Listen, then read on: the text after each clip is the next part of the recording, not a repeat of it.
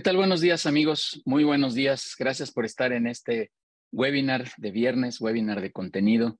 Cincuenta y tantos madrugadores veo por acá que les agradezco muchísimo, como siempre, muy contento de recibirlos. Y el día de hoy, pues, con un tema padrísimo, con un tema que de repente pienso yo, les voy a dar mi opinión muy personal, lo dejamos ahí creyendo que lo estamos haciendo de manera correcta cómo nos comunicamos con nuestros equipos de trabajo. Y a veces decimos, ahorita nos ayudará Cristina a disipar esto, pero de repente decimos, pues es que sí nos comunicamos bien, ¿no? Pues es que yo les digo muchas cosas, pero pues dicen los expertos que la comunicación es de dos vías, dicen por ahí que hay que escuchar más de lo que eh, hablamos. Entonces, hoy, hoy vamos a hablar de este tema porque creo que es importantísimo. A veces también creo que nos quejamos en las organizaciones que no hay resultados, que no pasa nada, que no sucede nada, pero a lo mejor la conversación está llegando de manera correcta con estos equipos, insisto, de, de trabajo que tenemos. Así que el día de hoy tenemos por aquí a una conferencista internacional, Cristina Moret. Cristina, te quiero agradecer muchísimo que ya formes parte de esta comunidad de People and Business, que vengas a compartirnos este contenido, esta es tu casa y bienvenida como siempre. Muchísimas gracias por estar aquí, Cristina. Muchas gracias a ti, Judier, y a toda esta comunidad. Es un honor, un placer estar aquí. Muy buenos días a todos.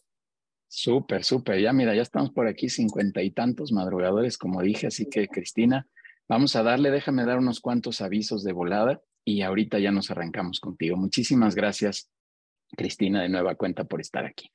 Bueno, como siempre, recordarles, darles algunos avisos parroquiales, como dicen por ahí. Los primeros son el de los webinars, la cartelera de los siguientes viernes, al menos les voy a platicar de los dos que siguen. Estará por aquí Arturo Chávez hablándonos de toda la información que requiere la dirección general, información financiera, quiero decir, omití la palabra, toda esta información financiera que es muy importante para la toma de decisiones y que de repente también lo dejamos ahí y el director anda un poco a ciegas y no sabe bien cómo, cómo operar el negocio, no tiene los controles financieramente hablando. Y, además, este, por otro lado, eh, eh, finalmente este, esto es lo que nos ayuda a, conducir bien el, negocio. Muchos dicen que pues, no les gusta, no le entienden, pero hay que entenderle a los, a los temas financieros. Por eso incorporamos este, este concepto de, de información financiera para la dirección general. De, la siguiente semana tendremos a Angie Junco, participante también de LATAM Speaker Association, hablándonos de tema, de cómo del tema de cómo desarrollar el recurso humano. Eh, otra ponente también internacional de LATAM Speaker.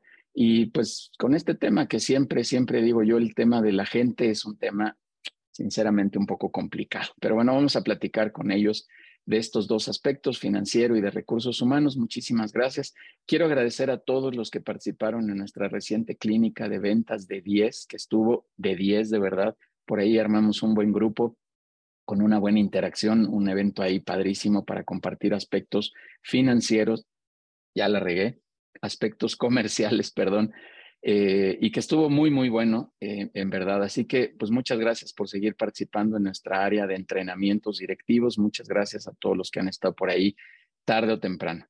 Les quiero platicar también que tenemos el evento de relacionamiento el 30 de agosto a las 6 de la tarde en Casaba Roots de la zona azul. Para todos los que son norteños, los del sur, todos pueden ir pero principalmente para los norteños podrán caerle ahí a Casaba Ruth Zona Azul y ahí haremos una, una sesión de amigos, de, vinculación empresarial e intentando hacer mucho más networking. Tenemos nuestras reuniones eh, virtuales todos los lunes de 6 a 8, pero ahora queremos hacer, como, como ya lo he venido anunciando, queremos hacer también reuniones presenciales y las vamos a ir intercalando. Así que 30 eh, de agosto, 6 de la tarde, ahí estaremos este, en Casaba Roots eh, zona azul, por favor, para quien quiera. Ahorita estarán los datos de Denise, de Adair también por ahí en el chat para que nos escriban, contacten directamente con un servidor, con, con Vivi, con Talí, con quien gusten. Escríbanos, por favor, para darles toda la información al respecto. Síganos, por favor, ahí en el programa de radio. Eh, una invitación, como siempre lo hago, a los consejos directivos. Quien no haya tenido todavía oportunidad de estar en un consejo directivo, bueno, pues adelante, venga, por favor, conozca de qué se trata el tema de poder ayudar de manera colaborativa a otros directores en los retos, en los dilemas que cada uno de ellos tiene. Así que siempre esta invitación. Y el día de hoy estoy muy contento, muy contento. Tenemos por aquí a Gabriel Muñoz. Gabriel, a ver si por ahí apareces en pantalla, ayúdanos, Denise. Este, porque hemos hecho una alianza con Serag People and Business y Serag ha hecho una alianza con esta asociación que no quiero adelantar. Gabriel, por favor, si eres tú tan gentil de platicar unos minutitos de esta historia, por favor. Claro que sí. Muchas gracias, Joel. Muchas gracias a People and Business por esta genial alianza. Hoy eh, les invito, les quiero compartir que esta oportunidad la estamos aperturando para que ustedes como empresarios tengan la oportunidad de conectar con jóvenes talentosos dentro del desarrollo profesional que estamos creando. En CERAC tenemos 36 años de experiencia en el desarrollo de las juventudes para su inclusión en oportunidades laborales, profesionales y también escolares. Entonces, este momento es para que ustedes que están buscando talento para desarrollar en sus vacantes, en temas de administración ofimática, eh, aquellos que estén en hospitalidad, hoteles, restaurantes, para poder incluir a jóvenes de alimentos y bebidas, también de cosmetología. Estamos muy felices de que se contacte con nosotros. Les voy a dejar mi número de contacto por si quieren más información. Y pues nada, muchísimas gracias a, a todos y les dejo hoy con esta gran, gran ponencia que van a tener. Gabriel, muchas gracias y pues una invitación cordial. Les repito, hemos hecho esta alianza poderosa con Serag. Eh, Gabriel mencionó aquí algunas carreras. Pues yo diría, no se preocupen, pregúntenle a Gabriel este, qué, qué necesitan, qué, qué talentos necesitan en su organización y ayudemos a estos jóvenes a salir de condiciones no favorables para ponerlos en condiciones favorables a través de, de, un trabajo digno, de un trabajo remunerado, de un trabajo en muchos sentidos para ayudar a la sociedad. Por eso es que tomamos en People and Business la decisión de hacer esta alianza fuerte, poderosa en esta comunidad y acercarles a ustedes también esta posibilidad eh, increíble de tener talento eh, el cual se pueda desarrollar. Así que, Gabriel, muchísimas gracias. Un saludo también a Daniela Dorantes, por favor, la, la directora general de CERAG y gracias por, por estar aquí. Vamos a continuar y ahora sí ya, vamos a darle, por favor, Cristina, te veo ya ahí con ansiedad de compartirnos todo tu contenido, todo tu talento y déjenme eh, leer unas cuantas líneas profesionales de Cristina. Cristina es coach ontológico empresarial con certificación internacional, coach en Fortalezas Gallup y conferencista internacional, como se los dije. Cristina es maestra en educación y tiene una larga experiencia de 32 años en trabajo de mentoreo, organización de conferencias y talleres de desarrollo humano. Su trabajo se caracteriza por el dinamismo, creatividad en el uso de manejo de grupos y su audacia en el presentar retos a sus clientes que le permiten moverse del área de conformismo al área de descubrimiento de nuevas posibilidades. Cristina, es tu casa, bienvenida, muchísimas gracias por venir a compartir. Dejo este espacio, vamos a apagar micrófonos, el chat siempre abierto para preguntas, como siempre habrá un espacio ahí de, preguntas e intermedias al final, como lo vaya diciendo Cristina. Adelante, es tu casa, Cristina. Muchas gracias, Judiel. Pues muy buenos días a todos ustedes, buenos días a los que se acaban de unir y a aquellos que ya estaban aquí hace un rato. Para mí es un poquito más temprano de lo que es para ustedes. Me encuentro en la ciudad de San Diego, California, así que estoy dos horas más temprano que cada uno de ustedes, pero realmente es un honor el poder estar en esta mañana aquí con ustedes. Y permítanme dos cosas. La primera es compartir pantalla con ustedes para poder iniciar y la segunda, yo creo que no debemos de ser esclavos del tiempo, pero debemos de ser disciplinados con él, gestionarlo correctamente. Entonces voy a poner también mi, mi, tiempo para, para poder saber que estamos ah, llevándolo adecuadamente y poderlo aprovechar. Y bueno, el, tema que el día de hoy nos trae eh, son precisamente las competencias conversacionales para conectar con tu equipo de trabajo. Y creo que parte de lo que como nosotros hacemos como seres humanos es precisamente esto, el poder hablar. Este tema, para mí, déjenme decirles que es uno de los temas que más me apasiona es de los temas que, que me, bueno, yo cuando me dijeron que qué tema quería hablar o que cuál sería dentro de los temas de mis áreas que a mí me gustaría eh, hacer mención, definitivamente para mí fue el tema de la lingüística. Porque aunque todos los seres humanos nacemos, eh, perdón, todos los seres vivos nacemos, crecemos, nos reproducimos y morimos, de alguna manera los seres vivos que vemos en la naturaleza, los animales, eh, entre ellos se comunican y se han encontrado a través de diferentes estudios que tienen distintas formas para comunicarse. Solamente nosotros, los seres humanos, tenemos la habilidad de la lingüística. Somos los únicos. Ningún otro ser en este planeta tiene esta habilidad de la comunicación lingüística. Pero lo más importante de todo esto es que el lenguaje, el lenguaje del cual nosotros hacemos uso, es acción. Y esto, el momento en que yo lo descubro, el momento en que empiezo a ver al lenguaje como una acción, bueno, a mí es algo que, que, revolucionó y cambió por completo la, perspectiva de lo que antes para mí era, porque anteriormente el lenguaje para mí era simplemente descriptivo. Era algo que me ayudaba para describir lo que estaba sucediendo a mi alrededor o lo que me estaba sucediendo a mí. Pero esta frase en específico de, de J.L. Austin, que, cambia o rompe con el paradigma de la manera en que nosotros utilizábamos el lenguaje, ese factor, ustedes recordarán más o menos allá como por su tercer año de, de, de primaria. ¿Recuerdan ustedes los, los elementos de la comunicación? ¿Alguno por ahí que diga, que diga, yo a ver, yo me acuerdo de este tercer grado de primaria de los elementos de la comunicación que involucran el lenguaje. ¿Algún atrevido por ahí? Abran su micrófono, por favor.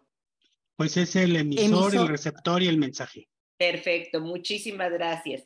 Y nos dicen así estas tres partes y bueno, si tú tienes estas, estas tres partes, vas a tener estas, estas dos vías. Pero en realidad el lenguaje es muchísimo más que eso. Porque cuando nosotros nos, enfocamos en el lenguaje como acción, cambia por completo la perspectiva del lenguaje, pero también cambia nuestra perspectiva de la acción. Y esto es algo para mí sumamente importante porque entonces ya no concebimos al lenguaje como algo nada más pasivo y descriptivo, pero lo empezamos a entender como algo activo. El lenguaje es algo que puede ser o, es, de hecho, transformador. Lo que el día de hoy vamos a estar viendo es cómo a través del lenguaje, esas competencias conversacionales permiten que los equipos de trabajo sean transformados porque a través del lenguaje tú tienes la capacidad de generar nuevas realidades en tu persona que se vean reflejados en el equipo de trabajo. Y, es muy probable que muchos de ustedes llegaron aquí diciendo, ver, voy a ver esto del lenguaje para ver cómo puedo hacer que mi equipo de trabajo se empiece a comunicar. Y yo te voy a invitar a algo el día de hoy.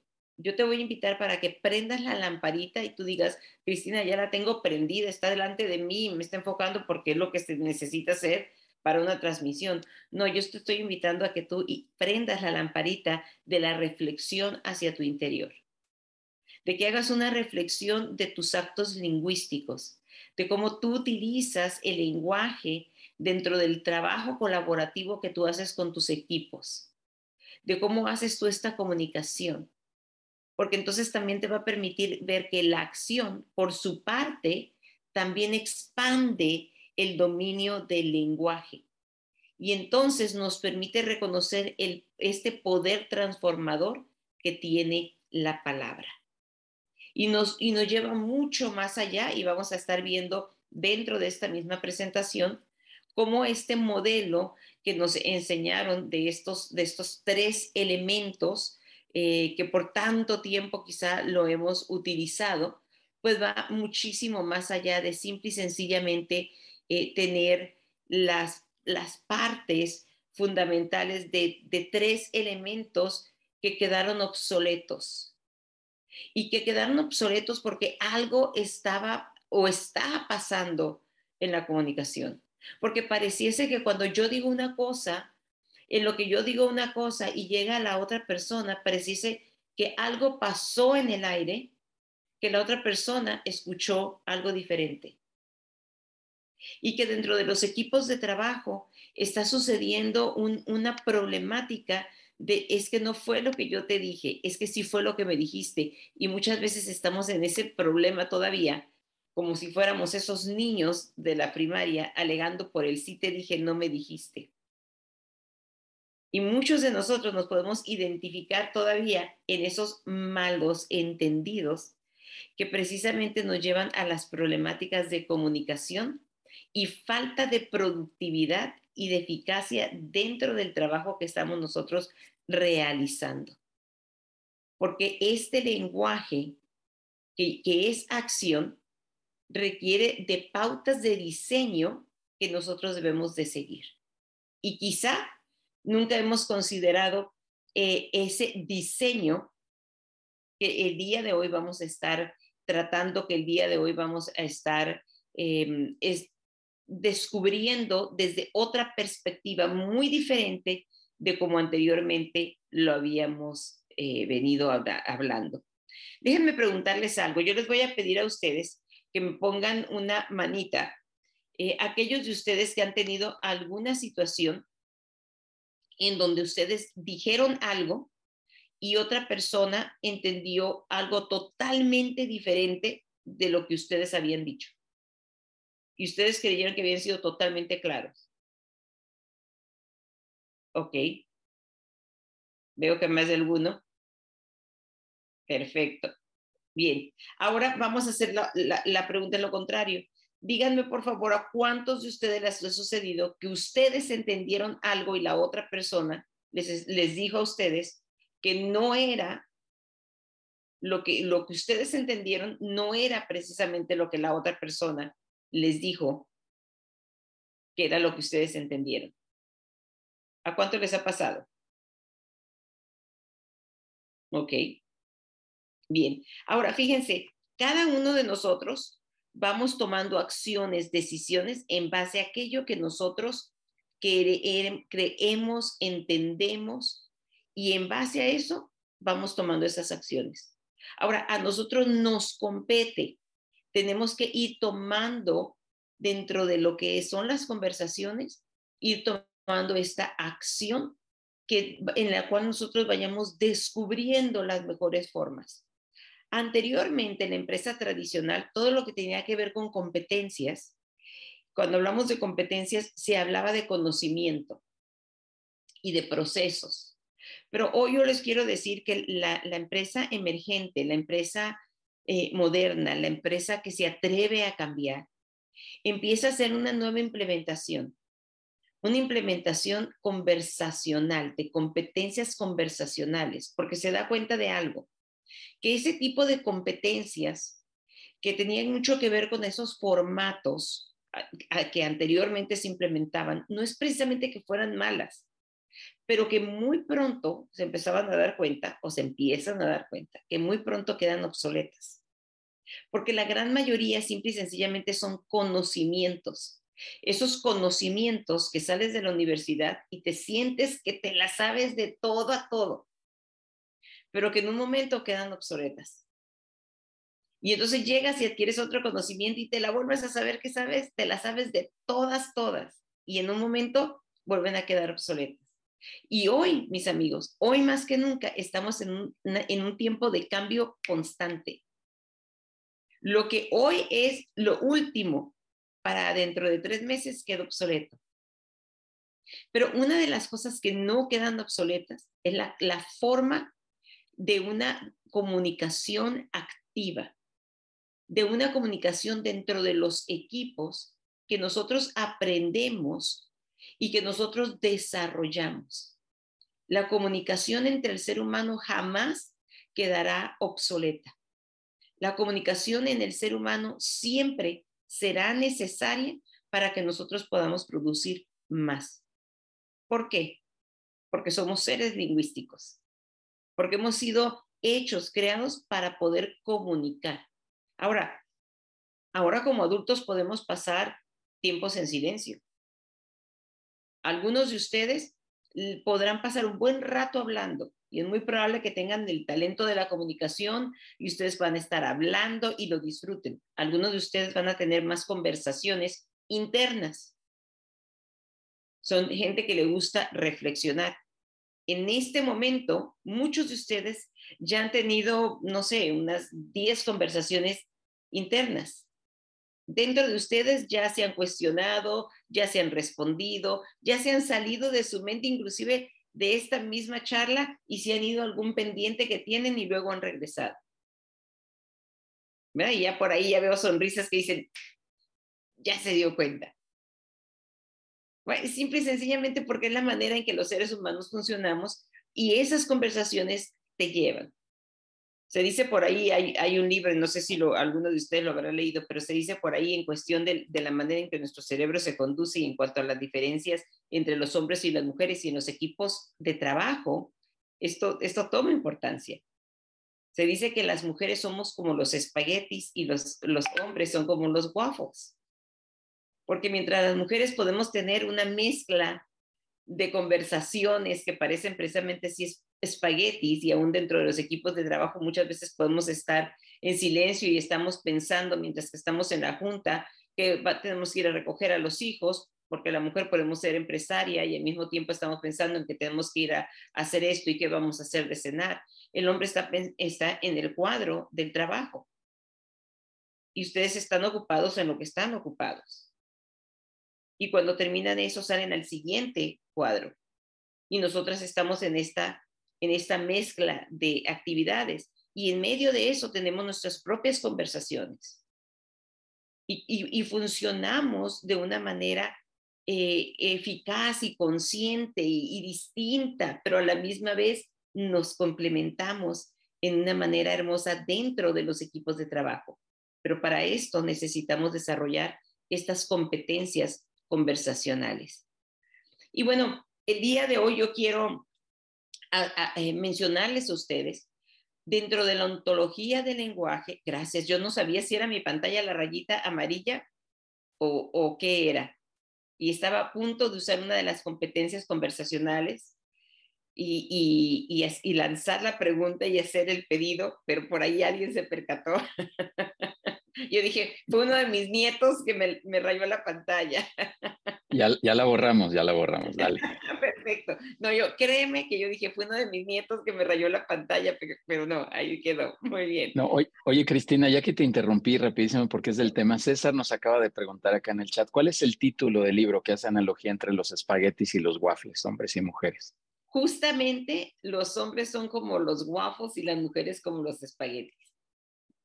Tal cual. Así se llama. Y fíjate que es muy curioso porque dice este eh, autor que la mujer podemos estar en medio así de nuestro espagueti y, y, sobre todo cuando estamos entre mujeres podemos hablar de 20 mil cosas y al final nos vamos muy contentas porque nosotras, aunque no hayamos concluido, podemos estar felices. Los hombres tienen su cuadro uno a la vez y tienen un, tienen un cuadrito del nada. Y cuando la esposa o la compañera de trabajo, alguien le pregunta y el hombre está en ese espacio de su cuadrito del nada porque requiere de ese cuadrito del nada y, le preguntan qué estás pensando y el, el, el, hombre responde nada y la mujer generalmente dice, hmm, algo me está guardando. Mujeres, crean, ¿verdad, caballeros? E, es, verdad, tienen un cuadrito del nada en ese espacio donde simple y sencillamente es cierto, están descansando su mente. Vamos a hacer ese paréntesis. A ver, póngame sus manitas. ¿Tienen cuadrito del nada? ¿Realmente hay nada? Yo tengo una galería. Ahí tiene una galería. Esa me gustó. Esa me gustó. Bien, pues esas son conversaciones internas y son esos preciosos espacios que quizás los caballeros tienen en su espacio del nada. Y vamos a hablar porque saben que los silencios son partes importantes también de la comunicación. Y eso, los silencios, es algo que muchas veces dentro de las comunicaciones nos incomoda. No sabemos, no soportamos en muchas de las ocasiones los silencios. Pero bueno, hoy vamos a ver algunas de estas competencias conversacionales. Quiero aclarar que por ser tan vastas, tan profundas, el día de hoy voy a, presentarles algunas de ellas y, no se las voy a presentar en total profundidad. Les voy a dar así una repasadita de, ellas y algunas de las formas de implementación o solución dentro de los equipos de trabajo, porque ustedes las van a, eh, poder identificar fácilmente. ¿Okay? Eh, dentro de estas competencias conversacionales, la primer competencia conversacional es la escucha. Judiel lo mencionó al principio y es cierto. La escucha es la primer competencia conversacional y la pregunta aquí es, ¿qué tan competentes somos nosotros para escuchar? Y esta es la primera y esta, esta, esta primera pregunta eh, bomba que viene para nosotras, y no soy, no soy yucateca, pero que debe, venir para nosotros de preguntarnos ¿cómo, qué tan competente soy yo para poder o para escuchar. Y voy a hablar un poquito más adelante acerca ya específicamente del escucha. Ahorita simplemente voy a hacer el recorrido. La segunda son los juicios. Porque dejen de decirles que nosotros somos máquinas de juicios. Emitimos juicios constantemente. Desde que, desde que yo inicié, Em, eh, ustedes han emitido juicios acerca de mi persona. Cuando em, empezó Judiel, nosotros emitimos juicios acerca de su persona, de la presentación, porque es la manera en que calificamos lo que estamos nosotros pensando. Esos son los juicios. Hemos tenido un, concepto de lo, que, de lo que son juicios, porque hemos eh, considerado en muchas ocasiones de los juicios como el, el enjuiciar o como la condena y nos hemos ido a, otros, a otras áreas, a otras esferas. Pero hoy vamos a estar hablando acerca de estas competencias conversacionales. Y bueno, otra de las áreas que es muy importante el desarrollo dentro del trabajo de los equipos para poder conectar con las personas es la manera en que nosotros hacemos pedidos. Y no solamente hacer pedidos, pero hacer pedidos efectivos porque nosotros si no pedimos no vamos a poder obtener algo. Muchas veces nosotros no obtenemos aquello que nosotros queremos porque no sabemos pedir o simple y sencillamente no pedimos. Hacemos algo muy, muy ah, parecido a decir, ay, tengo sed. Tengo sed, ¿qué sed tengo?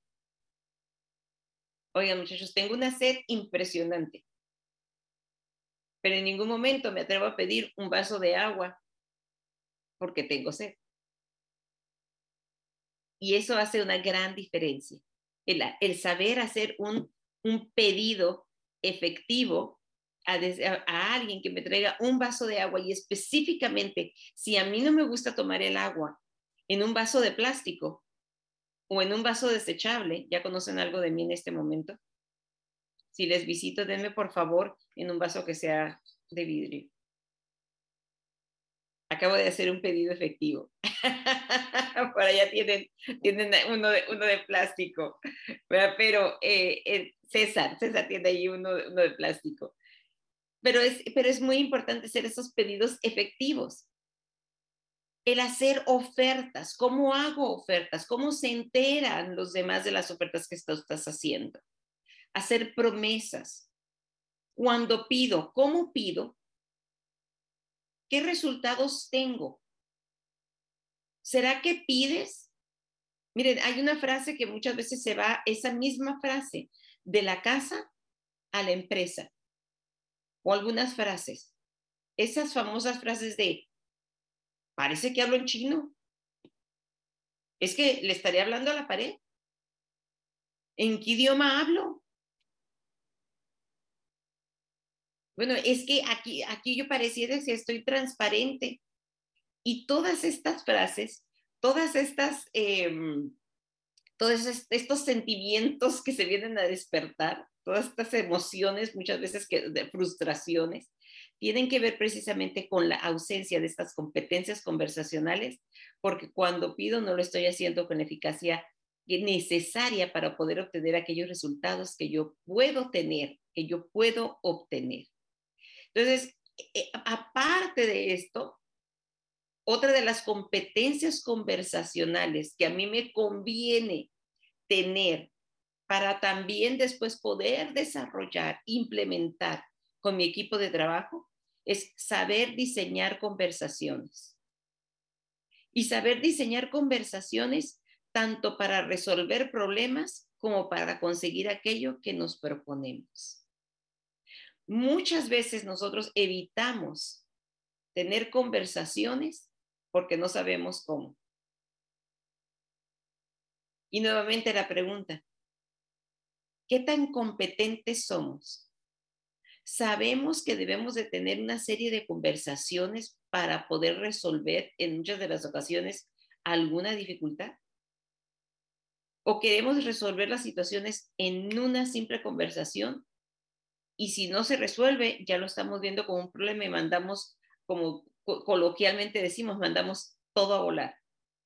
Y entonces implementamos en una forma de liderazgo que ya, ya no, ya de, esa empresa eh, tradicional, de esa forma de trabajo con un liderazgo tradicional imponente.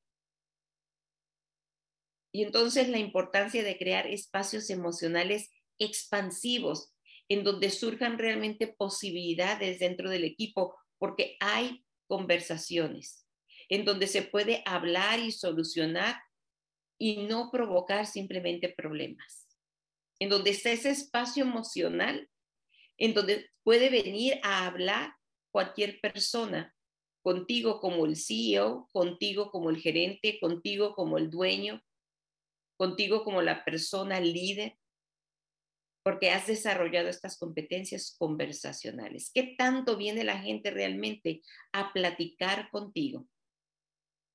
Porque tú has provocado esta apertura de crear espacios emocionales expansivos en donde puedan surgir posibilidades. Y bueno, estas son parte de estas preguntas que nosotros nos podemos hacer.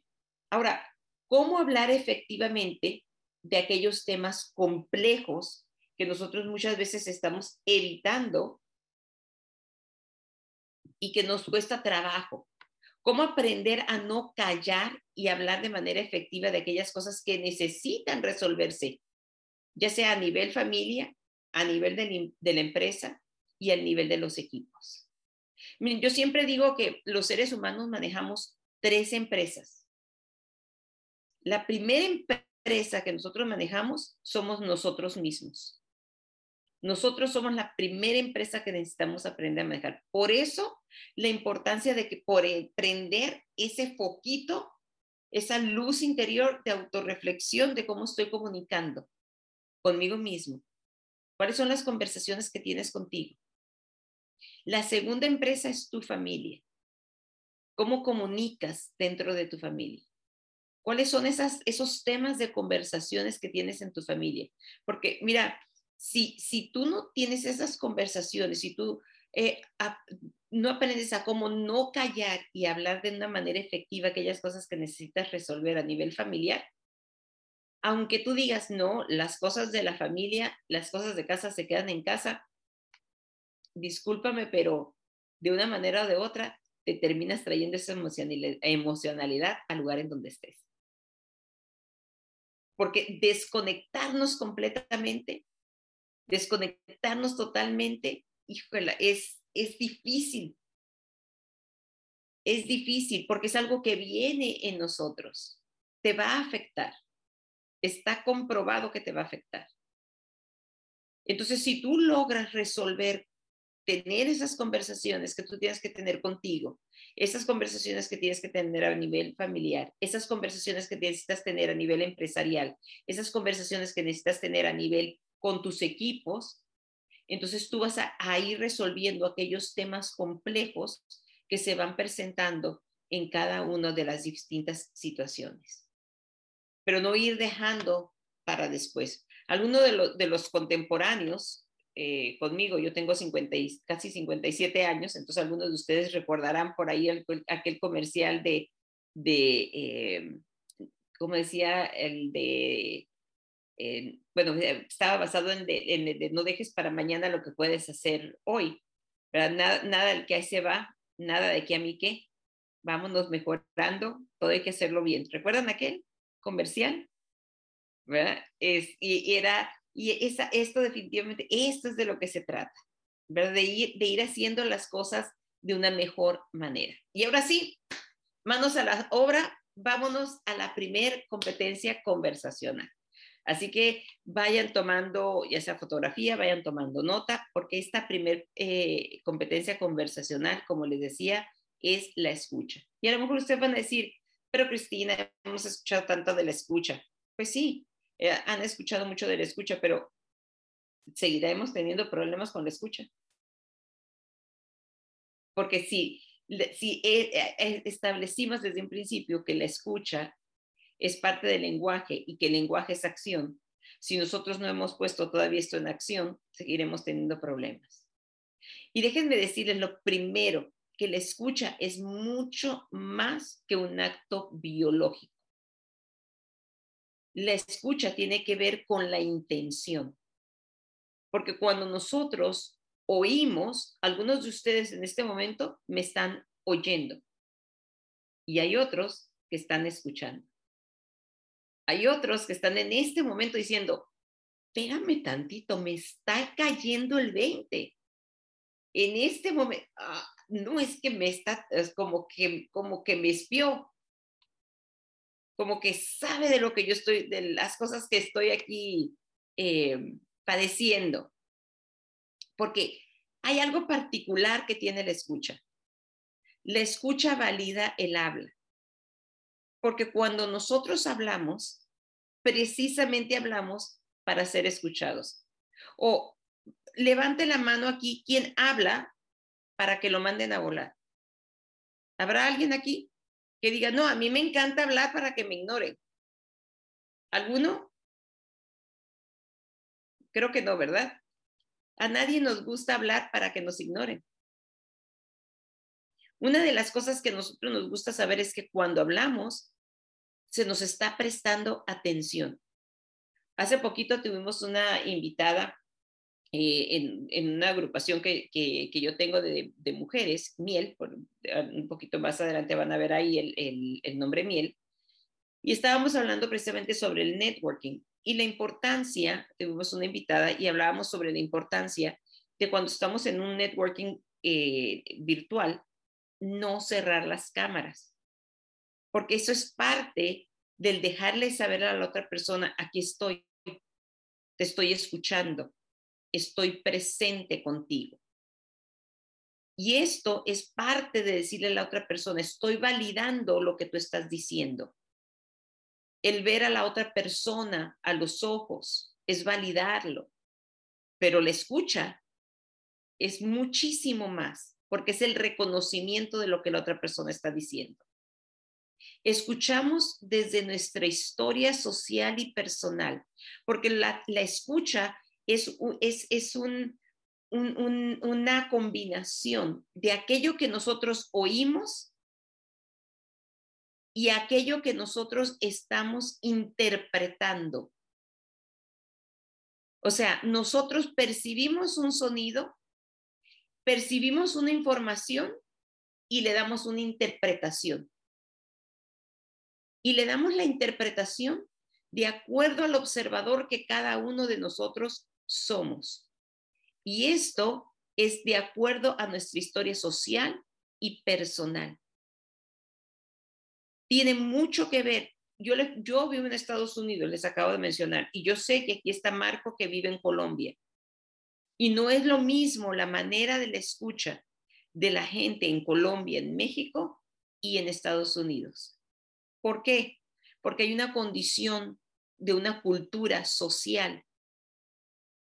Y no es lo mismo la cultura eh, personal por la cultura familiar y la escucha que esto va a dar. Y cuando tú estás trabajando en un equipo de trabajo, necesitas considerar no solamente la cultura de la empresa, pero ahí también necesitas considerar y conocer a tu equipo de trabajo como, como coach en, fortalezas con Gallup, yo les puedo, puedo decir a ustedes que conocer los talentos naturales de cada uno de sus equipos de trabajo es una valía incalculable, porque tú puedes saber qué es lo que tienes a tu alrededor.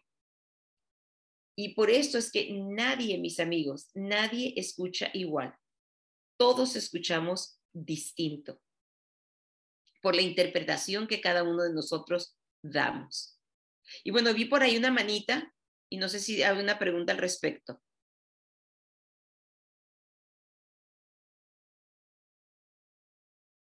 ¿No? ¿Me continúo? Eh, sí, yo creo que sí, es Gerardo Dueñas. No sé si tenga algún comentario o se quedó por ahí la mano levantada. Bueno, si no, acá, acá nos escribe en el chat, Cristina. Ok, perfecto. Bien. Ahora, una de las cosas que es muy importante entender es que cuando nosotros hablamos, no nos garantiza el que el otro nos escuche.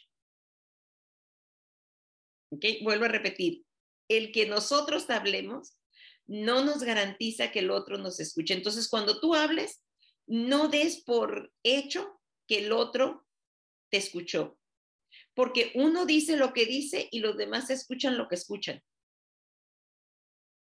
Y por esta interpretación que se da, es que pareciese que del aire algo pasó con las palabras y se cambiaron y la otra persona escuchó algo totalmente diferente. Precisamente por esa interpretación que nosotros damos. Ahora, si tú dices, bueno, ¿y entonces para qué hablo? Si de todas maneras el otro va a escuchar lo que le dé su gana, yo entonces ¿para qué hablo? Bueno, existe una brecha entre el hablar y el escuchar, que a nosotros nos corresponde hacernos cargo. Y nos corresponde de, de acortar, de achicar, de reducir. Especialmente en los equipos de trabajo, hay que acortar y achicar esa, esa brecha para asegurar que la, la escucha que se ha realizado lleve realmente a una comunicación. Y aquí les van unas prácticas para implementar esta competencia conversacional con equipos en, en cuanto a lo que es la escucha. Número uno, comparte inquietudes. O sea, comparte las inquietudes y, y cuando comparte las inquietudes, empieza a, a, hablar en cuanto a lo que, es, lo que tú estás pensando porque estás observando.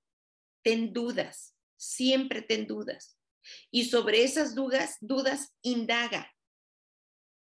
Y cuando indagues, procura hacer preguntas abiertas.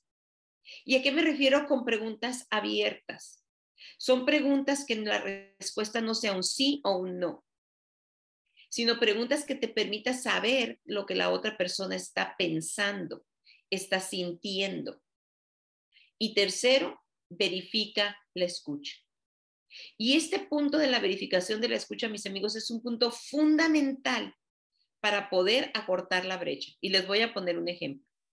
Yo creo que la mayoría de nosotros hemos ido a esos lugares de comida rápida que llegas por tu automóvil o tu coche y pides eh, algo de comer. Y voy a poner este ejemplo de que tú llegas y tú dices, me da por favor un combo número uno con un refresco de dieta eh, y me da un combo número tres con una fanta de naranja. Y entonces la persona que acaba de recibir tu pedido hace una verificación de escucha y te dice, usted acaba de pedir un combo número uno con un refresco de, de dieta y pidió un combo número 3 con una Fanta de naranja. ¿Es todo lo que usted va a querer? Y, usted, y tú le respondes, ah, no, por favor, agrégueme también eh, un pie de manzana. Muy bien, usted acaba de pedir un combo número 1 con un refresco de dieta, un combo número 3 con una Fanta de naranja y un pie de manzana. ¿Es todo lo que usted va a querer? Sí, muchas gracias, va a ser tanto. ¿Se dieron cuenta? Eso es una verificación de escucha. Porque cuando tú recibes tu paquete de la comida, tú ya ni te preocupas de revisarlo, porque tú sabes perfectamente que la persona hizo esa verificación de tu pedido para poderte entregar esa bolsita que tú vas a disfrutar la comida. Y eso se llama satisfacción del cliente. Y cuando nosotros nos atrevemos a hacer estas, estos pasos dentro de la escucha, nuestra, nuestras prácticas de unas competencias conversacionales como la escucha se mejora. Así que atrevámonos a hacer estas prácticas dentro, de, dentro del área de los equipos de trabajo y veamos qué tan efectivo es. Háganse ustedes la prueba. ¿Cuántas veces ustedes en cuestión de escucha, en lo que la otra persona les está hablando, ustedes generalmente ya tienen la respuesta, están pensando en otra cosa, están pensando en lo que van a resolver porque la otra persona está mal. Empiecen el día de hoy, háganse la prueba y verán que el día de hoy más de uno se va a estar riendo y acordándose de esta conversación, pero también háganse la prueba de la verificación de escucha y vean la efectividad. Y después por ahí nos comparten sus resultados. Es, es, muy interesante hacer esta prueba. Bien, competencia conversacional número dos, los juicios. Y no hablamos de condenar. La mejor forma que a mí me gusta hacer eh, esto de los juicios, eh, creo que en México no es así, pero acá en Estados Unidos, cuando alguien te multa, bueno, no, no alguien, porque no cualquiera te va a multar, cuando un tránsito te multa eh, por una infracción que cometiste, pues te da tu, tu, tu infracción y entonces tú vas a corte. Y cuando vas a corte, eh, vas a un juicio. En ese momento todavía no eres culpable hasta que el juez determina si eres culpable o no. Precisamente por eso es que nosotros somos máquinas de juicios, porque el, el, el tránsito, el agente de tránsito determinó que tú habías cometido una infracción de tránsito de acuerdo a su opinión, de acuerdo a lo que él vio, de acuerdo a lo que él determinó. Y precisamente eso es un juicio.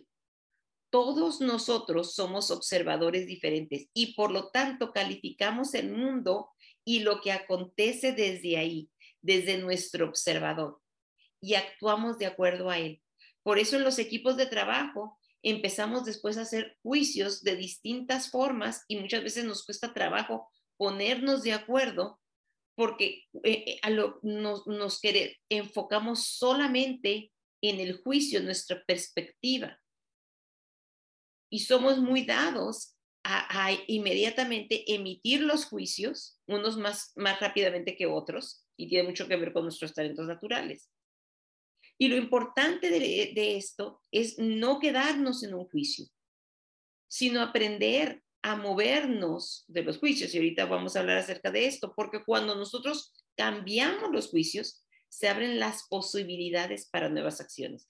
Y aquí es cuando empieza el dinamismo dentro de los equipos de trabajo. Y nosotros le llamamos opiniones a los juicios de baja fundamentación, porque un juicio necesita ser fundamentado, un verdadero juicio. Ahora, los juicios pueden ser positivos o negativos.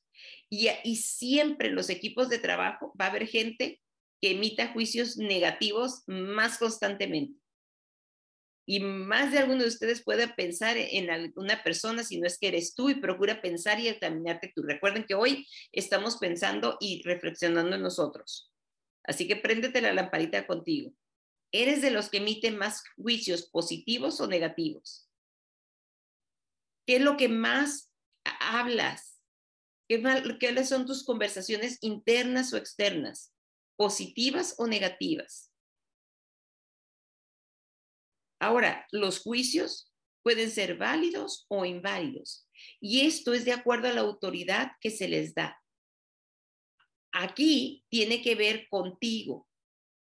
Lo que a ti te dice el equipo de trabajo o alguno de los miembros del equipo de trabajo, tú lo validas o lo invalidas. Fíjense cómo somos.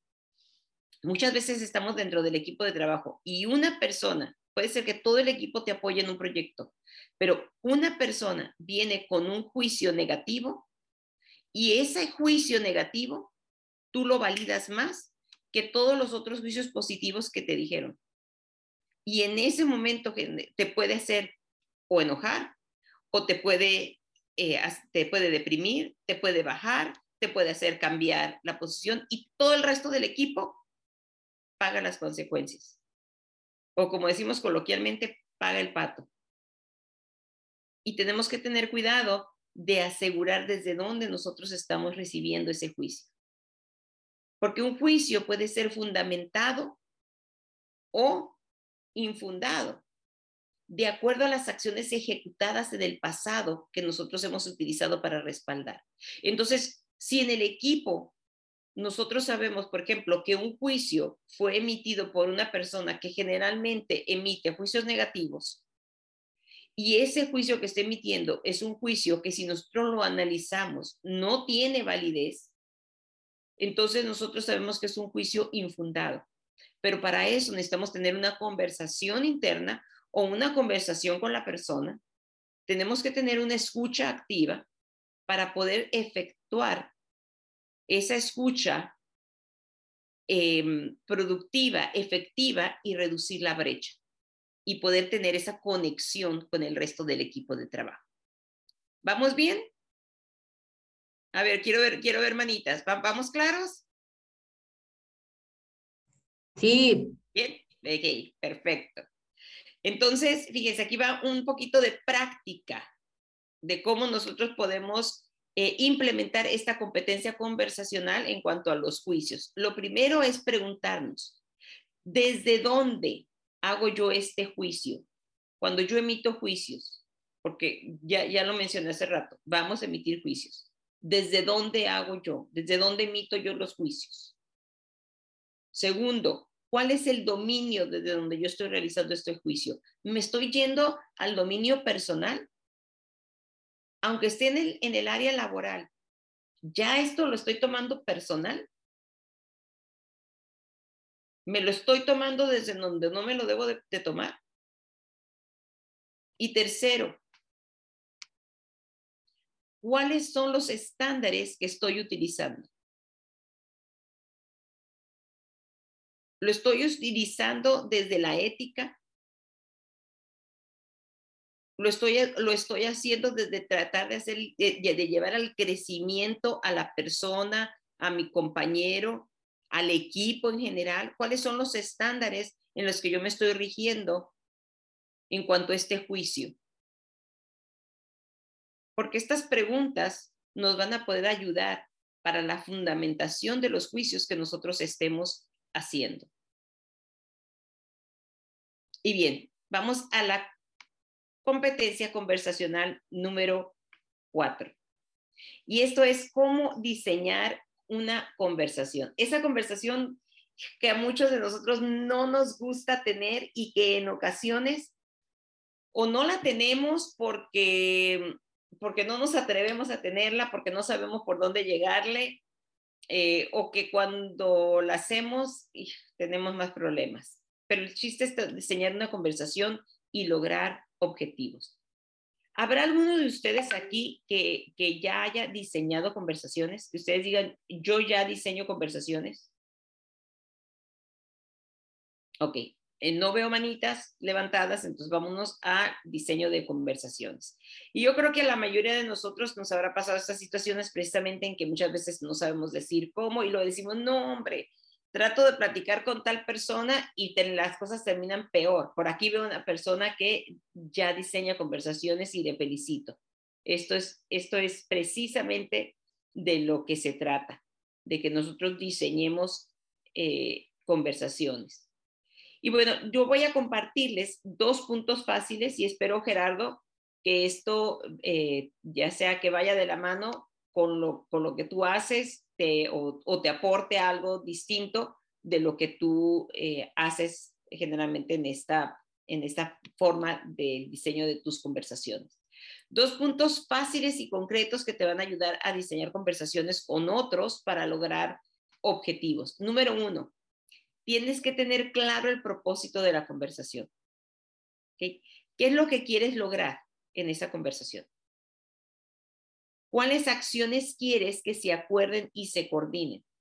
Porque tú, si tú simple y sencillamente vas en, a hablar en el momento de una emoción, recuerda que una emoción es para vivirla un momento y salirte de ella. Pero si tú vas a hablar en ese momento de la emoción, donde no estás precisamente en el momento del desarrollo, de, la capacidad de tu inteligencia emocional, en donde ya llegó toda tu información a tu parte frontal, en tu cerebro para poder llegar al, raciocinio, no lo hagas, no lo tengas.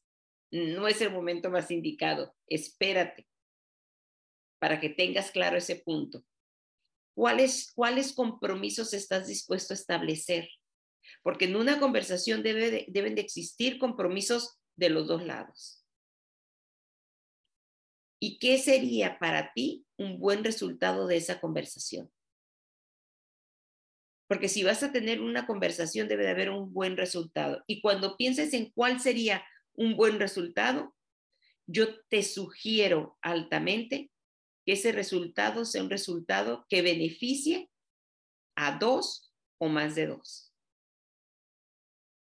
Porque esa va a ser una comunicación efectiva, va a ser una competencia conversacional que definitivamente va a, tener un buen resultado. Y te doy algunas ideas de los propósitos que puede tener una conversación.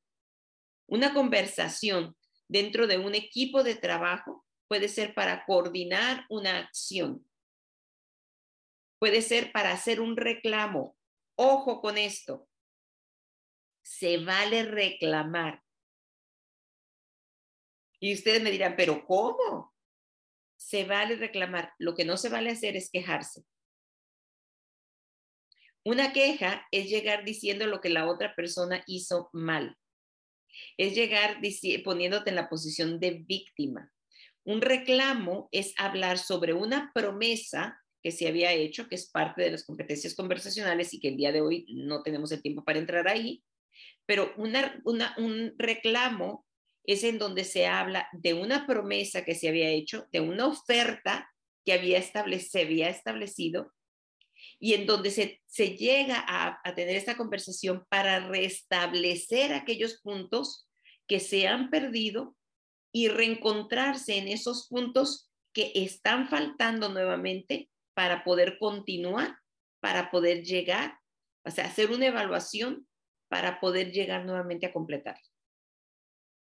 Entonces hay que tener mucho cuidado porque la mayoría de las veces nos quejamos, somos quejumbrosos por naturaleza. Entonces hay que, hay que quitar a la zoila que llevamos dentro y, y, empezar a hacer reclamos efectivos. Entregar un juicio en una evaluación, y ya hablamos de los juicios, que se vale hacer juicios, pero que sean fundamentados. Juicios que, que, que tengan, que tengan valor. O tener conversaciones para renegociar un compromiso que muchas veces puede estar ahí unido con un reclamo tener conversaciones para pedir disculpas y restablecer una relación. Importante es esto en, dentro de, los equipos de trabajo. Pedir disculpas.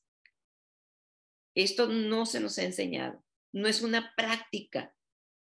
Tristemente no es una práctica común y nos es importante aprender a pedir disculpas y restablecer relaciones de trabajo. Porque las relaciones son base y las conversaciones son fundamentales para las relaciones. E iniciar una relación quizá con aquellos nuevos, precisamente, colaboradores que estén con nosotros.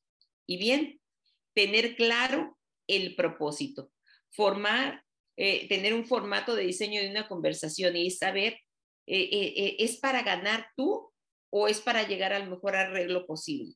Y recuerda que en la conversación transmites mensajes verbales con tu tonalidad. Si tú eres de esos que habla golpeadito golpeadito y ya sabes que lo haces así, que tienes la voz de mando, bueno, pues antes prepárate para ver cómo vas a hablar. Yo tengo voz de mando. Y, y, y muchas veces digo, ay, a ver cómo lo voy a hacer para que no suene de que ahí va. Porque el mensaje no solamente que emitimos es con las palabras, pero tiene que ver con el cuerpo. Y este me está diciendo que mi tiempo se acabó. Significa eh, la conversación presentar lo que quieres decir. Evitemos los malos entendidos dentro de las comunicaciones. Y amigos, en lo que vamos cerrando, es muy importante que mantengamos esto en mente. Una conversación inadecuada es una conversación inefectiva. Que cuando nosotros conversemos, estas competencias conversacionales, la tengamos siempre esto en mente, que el lema de una empresa, de la empresa actual, y nuevamente, yo dije en un momento que la primera empresa que nosotros dirigimos somos nosotros. Y el, tema, el lema es transformar, transformarse o morir. Así que yo les invito para que transformemos nuestra concepción, nuestra idea del lenguaje y nos atrevamos a implementar competencias conversacionales que nos permitan tener una mejor comunicación con nosotros, con los otros y los equipos de trabajo. Muchas gracias por su atención.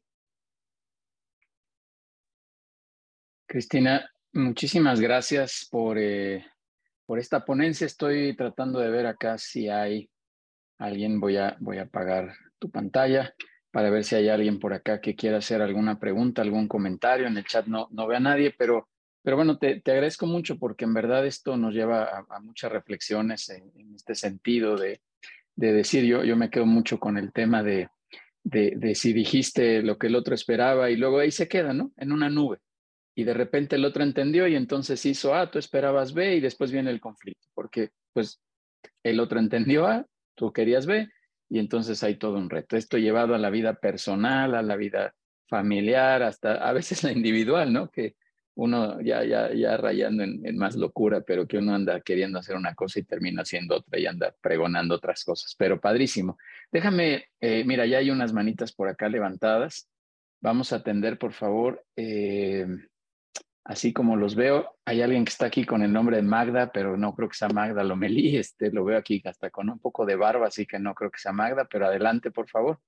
Sí, este, bueno, muchísimo gusto, buenos días a todos. Este, soy Alejandro, efectivamente no soy Magda, eh, no sé por qué me puso este nombre, pero bueno, eh, Cristina, muchísimas gracias por esta mañana, eh, por tu conversación. Yo sí tenía una, una duda. Hablábamos de tener en cuenta la cultura de las personas con las que vas a tener este, esta comunicación, ¿no? Eh, pero después también me hace un poco de ruido que dices, eh, verifica que no vayas a hablar golpeado. Muchas veces culturalmente eh, hay personas que son así por, por un tema de cultura, ¿no? O sea, no sé si han tenido la oportunidad de hablar con, con españoles, son muy golpeados, ¿no? Entonces también tenemos que tomar en cuenta esto y también la persona que va a recibir el mensaje tiene que saber que la persona que le está hablando golpeadito o, de una manera muy fuerte, no es porque sea agresiva, sino simplemente porque es cultural. Entonces, ¿cómo podríamos eh, no tomar en cuenta o que las personas no nos perciban de una manera agresiva cuando realmente esa es nuestra forma de ser por una manera cultural, ¿no? Muchas gracias por tu pregunta, Alejandro. Eh, y porque ya, ya cambió el nombre. Eh, fíjate que yo creo que son varias cosas. Una, aquí entra precisamente lo que es la escucha empática. Eh, el, saber, primeramente, cuando nosotros estamos frente a una persona que habla de esa manera, bueno, el reconocer que esa es parte de su cultura y nosotros tratar de, entender desde dónde está la persona hablando. Y esto es el nosotros eh, tener ese filtro de decir, desde, desde aquí parte. Y es algo que nos ayuda no solamente con la, con la cultura social que viene acompañada y con muchas veces hoy en día tenemos que enfrentarlo, por ejemplo, en el trabajo, con, eh, al estar en contacto virtualmente para hacer negociaciones con personas de otros países, que en ocasiones pareciese que están enojados o nos están regañando, pero simple y sencillamente, como tú dices, así hablan, eh, pero, pero más que nada, no es tanto como ellos hablan, sino como nosotros lo recibimos. Ahí entran los juicios. Los juicios que nosotros emitimos de la manera en cómo, como nos están hablando. Porque de repente podemos hacer, y voy a hacer una frase muy mexicana, podemos ser nosotros jarritos de tonalá, porque decimos, ay, es que me habla muy feo. Esta persona, o sea, me ofendió. Pues no, hay que saber de dónde es el, el, el contexto de la persona y, de ahí partir. ¿Te ayuda? Excelente. Sí, muchas gracias. Gracias a ti. Gracias, Alejandro. Eh, muchas gracias, Cristina. Sigamos, por favor, César Ruiz y ahorita seguimos acá con, con Gabriela. Gracias, Cristina. Muy amable por eh, tocar este tema que puede ser tan apasionante y necesario como, como conversaciones, ¿no? Y creo que es lo que nos vincula con, con otros. Cuando eh, tú mencionabas esta parte de, entrar en diálogo, me surgió el tema del juicio. ¿Cómo puedes abordar? Normalmente te vinculas en un diálogo cuando hay más de una postura, más de una propuesta. Alguien dice derecha y tú piensas que izquierda es este, mucho mejor, o alguien dice arriba y otra persona dice yo creo que por abajo. ¿Cómo puedes vincularte en un diálogo carente de juicio y estar como que eh, sin señalar, sin recriminar, cuando hay estas diferencias? Bueno, precisamente mediante las conversaciones hay que saber que los juicios, como bien mencionaba hace un rato, pues pueden ser válidos o inválidos. Entonces hay que ver desde dónde está partiendo ese juicio eh, de, está, que está siendo emitido por la persona para tú poderlo validar o no. Y entonces poder presentar la otra parte y a consideración de la persona. Y esas son las partes de las conversaciones en donde tú necesitas, la última parte que estaba hablando, saber hacia dónde quieres llegar. No se trata en la mayoría de los casos de tratar de convencer a la otra persona. Si se llega al acuerdo que la otra persona lo pueda ver, fabuloso, pero no siempre la otra persona lo va a poder ver. Entonces, eso yo creo que es un, punto importante, pero saber en un momento dado es desde dónde también nuevamente ese juicio está partiendo. Si logramos ver la perspectiva de la otra persona, nosotros vamos a ver ampliado ya nuestra mirada de algo que quizá en el momento nosotros mismos no estamos viendo. Entonces, hay que considerar primero lo que nosotros no estamos viendo, antes de, de considerar lo que la otra persona no está viendo. Y creo que ese es nuestro mayor reto dentro de la comunicación. Muchísimas gracias, Cristina. Para servirte. Sí, César, muchas gracias, amigo. Y ahora sí, eh, Gabriela, Gabriela Mendoza, por favor.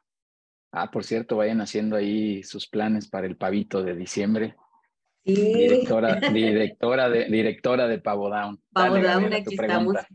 Muchas gracias. Gracias, Judieli. Esto está padrísimo porque a mí me ha pasado mucho y, muy seguido que a veces comentamos una, una, cosa y de repente este, nos dicen, es que yo entendí esto. ¿Y cómo, cómo puedes decirles? O, es que a veces tenemos que hablar hasta tres veces o dar como instrucciones tres veces o cuatro veces porque en el momento no lo entendieron. ¿Cómo, cómo puedo yo decirles desde un principio lo que quiero decir, ¿no? Porque no me lo...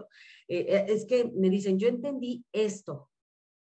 Y es difícil, ¿eh? Porque a veces es, es que, o sea, les dije 20 mil veces que esto se tenía que hacer así y no fue.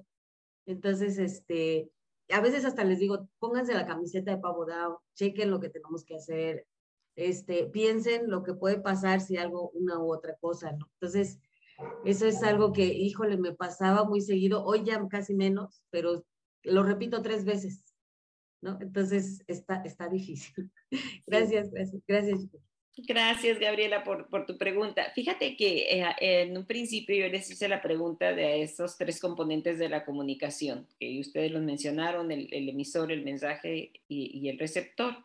Eh, y precisamente el eslabón perdido de la comunicación y por el cual este, este formato que se nos dio desde la primaria eh, no está completo es porque precisamente la escucha es la parte perdida de ahí. Si nosotros no tenemos una escucha, pues entonces la estamos perdiendo. Y la verificación de escucha, esta parte que yo les, les estaba comentando, es sumamente importante. Pero en, la mayoría de los casos nosotros asumimos que lo que nosotros decimos, el otro está entendiendo. Y ese asumir que lo que nosotros decimos, el otro está entendiéndolo igual, nos pierde y nos lleva a muchas problemáticas de comunicación dentro de los equipos de trabajo, dentro del, del, hogar, dentro de, dentro de grupos y ha causado grandes divisiones mi sugerencia para ti y para todos los presentes nuevamente es que empieces a hacer verificación de escucha y que la empieces a hacer de distintas formas. La puedes hacer en formato verbal, la puedes hacer a través de, de emails, la puedes hacer, o sea, hazla en, en formas en que tú sepas que están en el mismo canal, que lo que tú estás pidiendo, ellos están entendiendo. Eh, lo puedes hacer a través de, eh, em, mira, se me fue ahorita el nombre, cuando haces algún tipo de, rima, eh, que luego se hace muchas veces para los comerciales, para que hace rato yo mencioné, mencioné una de, de un comercial viejo por ahí que, que había, este, y, se me, y la gente se lo graba, pero de esa manera, cuando estás en una empresa ya la gente sabe un tipo lema que puedas tú hacer. Entonces, de esa manera, tú sabes que están en el mismo canal y estás haciendo una verificación de escucha pero eso es sumamente importante. Ahora, procura no hacerlo como una escuelita porque pudiera ser eh, eh, ofensivo para la gente, ¿verdad? O no lo vayas a hacer como, como un, un drive-thru de, no de comida rápida, este, porque puede ser efectivo. Pero la creatividad, mientras más lo practiques, más creativa tú vas a ser y mejores resultados vas a tener. Así que adelante, atrévete. Sí, muchas gracias. Para servirte. Súper, Gabriela. Eh, muchas gracias. Por aquí, mira, Silvia, eh, ahorita voy allá arriba, Fernanda, eh, para abrirte el, micro. Silvia nos dice, ¿qué libro, qué libro nos puedes recomendar para fortalecer y hacer formatos de escucha? Y después nos hace otra observación. Y de él creo que no es la palabra formato, me refiero cuando comentar creas conversaciones. Aunque nos dio recomendaciones, me quedo con la curiosidad de saber si se puede firmar más formatos o procesos de escucha. Bien, pues yo les, sugeriría mi autor favorito para todo esto y con quien yo estudié y me certifiqué, eh, fue directamente con Rafael Echeverría. Él, él, es el creador de la ontología del lenguaje. Entonces, yo, mi sugerencia definitivamente sería eh, con Rafael Echeverría. Él es muy, muy filósofo, si les gusta la filosofía, léanlo, puede ser pesadito, eh, pero en cuanto a todo lo que tiene que ver competencias, todo lo que tiene que ver la escucha, o sea, si quieren calidad, Rafael Echeverry, mi, mi maestro. Súper.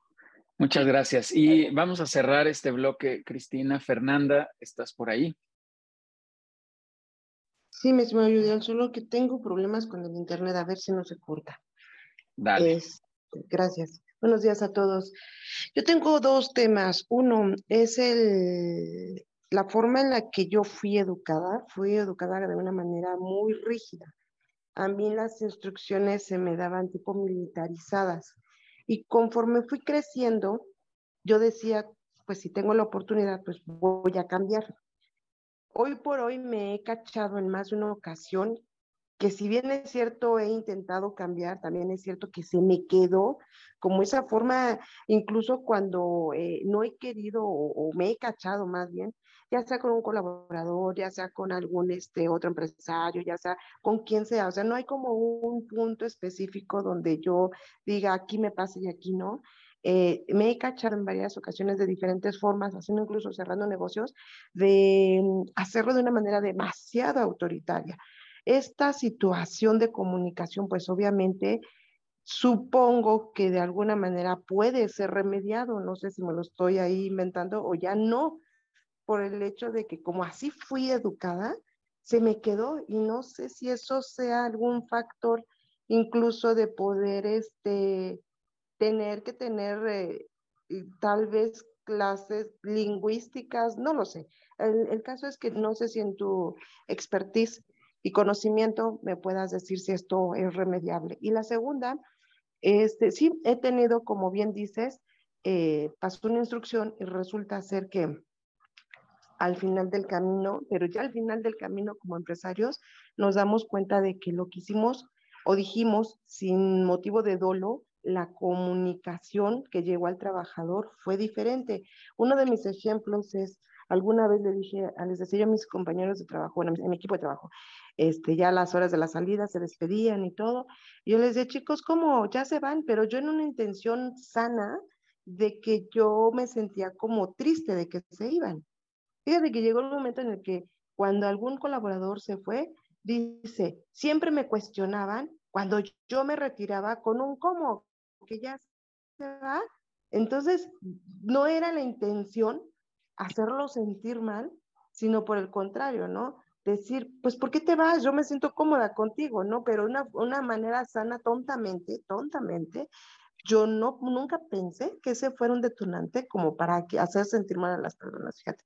Entonces, sí es bien importante, pero súper importante, este, tener ese retro, no sé cómo obtenerlo, mi estimada este, Cristina, porque a veces uno no se da cuenta de las, del, del cómo lo dice uno y el trasfondo puede ser muy distinto a lo que otros lo toman. Esa es mi aportación. No sé cómo me pueden ayudar. Gracias. Fernanda, muchísimas gracias por lo que nos cuentas. Y bueno, mira, te voy a platicar algo. Yo tengo un, taller, curso que le nombré Los cuentos que te contaron y las mentiras que te creíste. Y, y creo que es tu caso. Eh, es, esto es algo que muchas veces nos lo contaron y lo venimos creyendo de que esta es la única forma en que nosotros podemos eh, actuar, que nosotros podemos comportarnos y dirigirnos. Yo te escucho hablar y escucho, y no sé si alguno eh, pensará igual que yo, pero yo te escucho hablar con un, una mujer con una voz agradable, o sea, yo no, yo no escucho una voz de mando ni nada, o sea, te, escucho hablar con, con, hasta pudiese decir con dulzura. Eh, y me encantó escucharte hablar. Entonces hay que quitar muchas veces esas creencias de algo que nos contaron o, o, que nosotros mismos nos estamos contando. ¿Cuál es el cuento que tú te estás contando? Y yo te sugeriría, grábate, graba tu voz, y aprende a querer el tono de tu voz. Aprende a amar el tono de tu voz. Y cuando tú te percates y no te guste la manera en que tú estás eh, hablando o conversando con alguien, entonces simple y sencillamente observa tu emocionalidad, porque recuerda que hablamos que las conversaciones tienen mucho que ver con los espacios eh, de emocionalidad que nosotros también creamos. Entonces ve si hay algo también que gatille tu emocionalidad y la emocionalidad que a ti no te gusta. Y en cuanto a los juicios que tú estabas hablando hace, hace rato, que de lo que te estaban diciendo, recuerda que precisamente es, es uno de los aportes que nosotros tenemos, o de, lo bueno. Nosotros podemos validar o desvalidar los juicios. Si tú, es, tú conoces la intención de ellos, pero puedes también saber y percatarte que una forma de hacer algo afecta al equipo. Entonces, aunque tú no lo hagas con esa intención, tienes la capacidad de modificar un comportamiento o de modificar una forma de decirlo para el beneficio de los demás. Esto se llama empatía. ¿Te ayuda, Fernanda? Sí, muchas gracias, Cristina. Fabuloso. Gracias. Cristina, muchísimas gracias. Eh, ¿Algún comentario de cierre que quieras hacer, por favor? Pues simple y sencillamente el, el dejarles con el reto de, continuar desarrollando sus competencias conversacionales. Recordar que siempre eh, es, algo que está presente en nuestra vida y desafortunadamente muchas veces hemos llegado al punto de tener ya una conversación emocionalmente cansada, emocionalmente frustrada. Y al final no obtenemos aquello que nosotros deseamos y terminamos muchas veces teniendo más problemas de lo que nosotros eh, em, empezamos y tenemos problemas con las relaciones. No tiremos la toalla, tenemos la capacidad lingüística, somos los únicos seres lingüísticos en este planeta que tenemos esta preciosa habilidad de comunicar. Comuniquemos y hagámosla de la mejor manera posible. Muchísimas gracias, Judiel. Muchísimas gracias a People in Business y a todo el equipo que te respalda. Que tengan Muchas gracias. Gracias, Cristina. Eh, quiero hacer llegar este reconocimiento. Ahorita te lo hacemos llegar digitalmente. En, en agradecimiento a venir a compartirnos este, este, este, esta información, esta experiencia que tú tienes. En verdad, muchísimas gracias, Cristina. Y eh, pues si me permiten ya nada más para cerrar, recordar de estos avisos que tenemos por ahí de en People and Business. La siguiente semana tendremos, déjenme ver aquí mi acordeón, perdón, eh, Arturo Chávez hablándonos de todos estos aspectos financieros para la dirección general, cómo poder obtener esta información de mejor manera. Nos va a mandar por ahí un ejercicio previo a la, a la sesión, así que va a estar interesante que lo vayan preparando ahí durante la semana. Y la otra semana estará Angie Junco hablándonos también del tema de desarrollo humano, un tema también apasionante en mi opinión.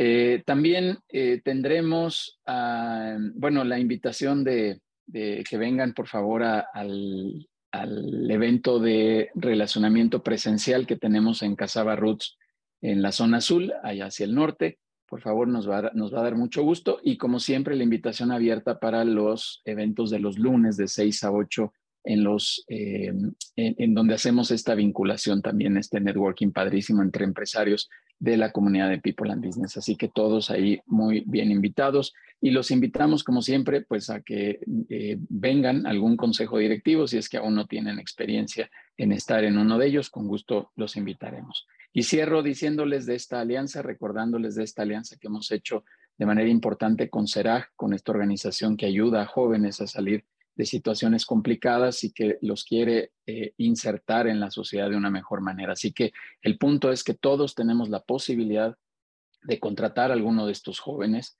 en nuestras organizaciones con algunas especialidades que ya nos platicó por ahí Gabriel, pero como lo dije, pregúntenos, por favor, acérquense a nosotros y nosotros los canalizamos con CERAG eh, para ver si hay alguna posibilidad de insertar a alguno de estos jóvenes en sus organizaciones y que los apoye en eh, desarrollar y ustedes a su vez pues estarán ayudando a este joven a que tenga una reinserción en la sociedad de manera mucho más productiva. Así que apoyemos todos a Seraj. Muchísimas gracias. Y bueno, pues me despido, Cristina, de nueva cuenta. Muchísimas gracias. Gracias a estos más de 100 empresarios que estuvieron por acá este viernes. Nos vemos, como siempre digo, al menos el próximo viernes por favor, en estos espacios de contenido. Muchas gracias a todos y que pasen muy buen fin de semana.